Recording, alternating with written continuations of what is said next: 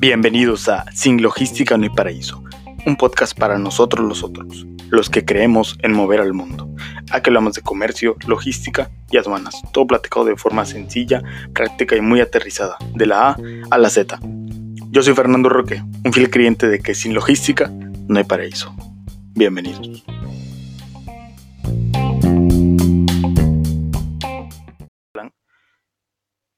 Hablar del bendito blind selling, qué es y por qué sucede.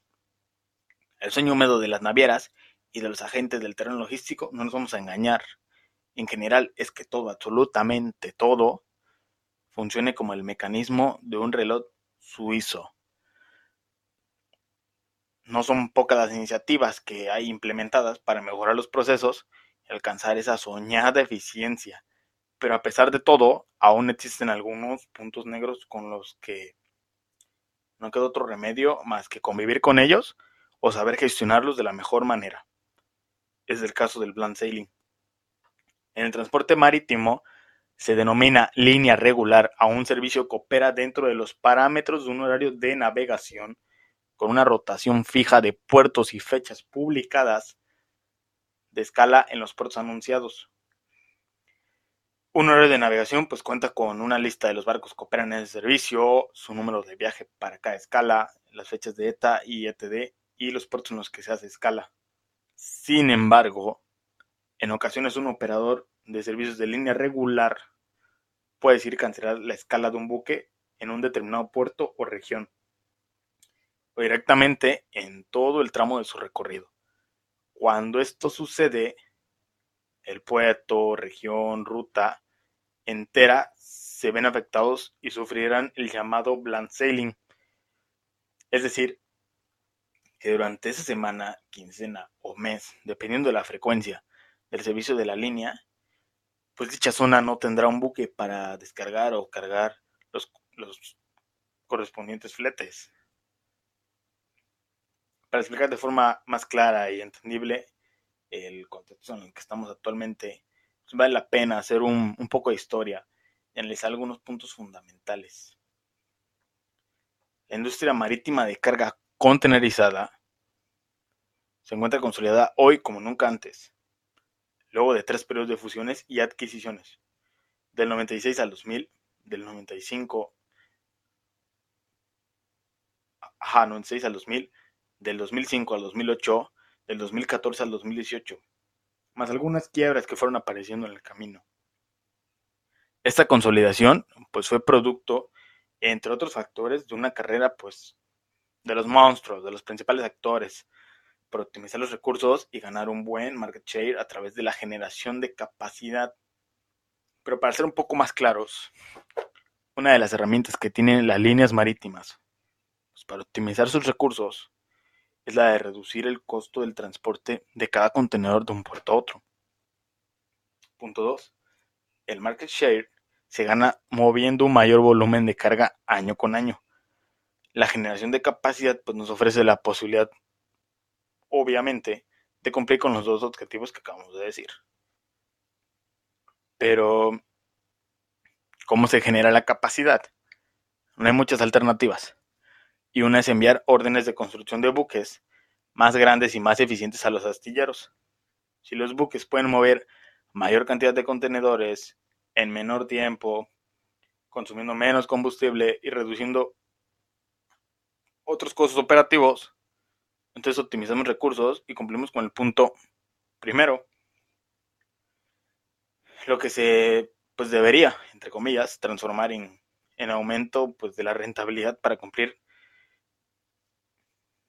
de la línea marítima y en alguna medida el traslado del beneficio pues al consumidor final, reduciendo sus tarifas. Ahora, si la flota de una línea marítima se compone de mayor cantidad de buques, más grandes y eficientes que los de sus competidores, pues obviamente tiene una mejor posición para traccionar más carga y aumentar su participación en el transporte marítimo global, cumpliendo con el segundo punto. ¿Cuál es el impacto de la capacidad generada pues, en, el contexto en el que estamos ahora mismo? Necesitaríamos seguramente pues, una hora o dos horas para contestar esta pregunta, Pero la idea es pues, dar información de manera sencilla y masticada, por lo que pues voy a tratar de sintetizar de la siguiente manera. La visión macro de distintos organismos pues coincide en una contracción de la economía global y por ende en una reducción del crecimiento de volúmenes de carga. Este año Alpha Liner espera un crecimiento del volumen de carga solo del 2.5%, cuando en 2018 y 2019 fue del 5,2% y en 2017 del 6.7%. Pues estos datos se contraponen con la actividad de la industria, que si bien ha reducido el ritmo de generación de capacidad, todavía no encuentran el punto de equilibrio. El crecimiento de flota activa que se espera para este año, que se encuentra entre los más bajos en relación al pasado, se establece en 3.5%. Actualmente hay órdenes activas para construir más de 70 buques ultra grandes, ULCS, que generarían una capacidad, estamos hablando, bastante significativa, más de un millón de TEUs, y serán puestos en agua entre hoy y el 2022. Tenemos que hablar y recordar de Evergreen, ¿eh? que acaba de ordenar 11 buques más, cada uno con una capacidad de 23.000 TEUs. Si bien tenemos que considerar siempre la capacidad que sale de flota, demolición y desguace, esta ya no es significativa, debido a que la antigüedad de la flota actual pues no, no supera por lo general los 10 años de servicio. Aproximadamente el 50% de los buques ultra grandes en actividad tienen dos o menos años de actividad. Con lo cual, pues eso también representa una situación importante a considerarse. Por último, tenemos el efecto rebote que afecta a nuestros tráficos. Ya que al ingresar nuevos buques ultra grandes al mercado, en general entran en rutas pues mayores como Asia, Europa. Los existentes pasan a rutas más pequeñas y rompen el equilibrio de las mismas, pues al encontrarse estas con muy poca necesidad de crecimiento, los mandan al, al matadero, la verdad. ¿Qué consecuencias tiene? El uso de buques ultra grandes genera beneficios, sí, sí les genera, pero también preocupaciones, como mayores costos en puertos, buques más grandes dejan fuera de ruta a los buques más pequeños, como hemos dicho. Buques más grandes generan congestión en la logística de tierra. Están limitados a menor cantidad de puertos y las terminales deben realizar importantes inversiones para expandir la capacidad de la operación en relación a pues, estos buques que van llegando. Obviamente, si el crecimiento de la capacidad es desproporcionado con el crecimiento de los bienes a transportar, pues nos encontramos ante un problema de oferta versus demanda, que en este caso se traduce en sobrecapacidad. Cuando la sobrecapacidad se instala en la industria, a nivel general las tarifas de transporte de un contenedor bajan. Al ser la relación gobernada por el juego de la oferta versus la demanda, el impacto puede ser realmente peligroso para las líneas, generando pues hasta un derrumbe de las tarifas de transporte por debajo de sus costos de operación. Ahora, cuando el valor que se cobra por transportar un contenedor de un puerto a otro no cubre los costos operativos, las líneas marítimas comienzan a perder dinero. Esta situación, y si le sumamos otras, pues puede acelerar un proceso natural de fusiones y adquisiciones entre líneas marítimas, bajo el objetivo de obtener una buena posición en la carrera que detallaba al comienzo. Ahora, un plan de acción debemos de equilibrar la oferta versus la demanda. O mejor dicho, la capacidad versus los contenedores. Al estar la industria consolidada como nunca antes, son pocos actores controlando el volumen de carga global.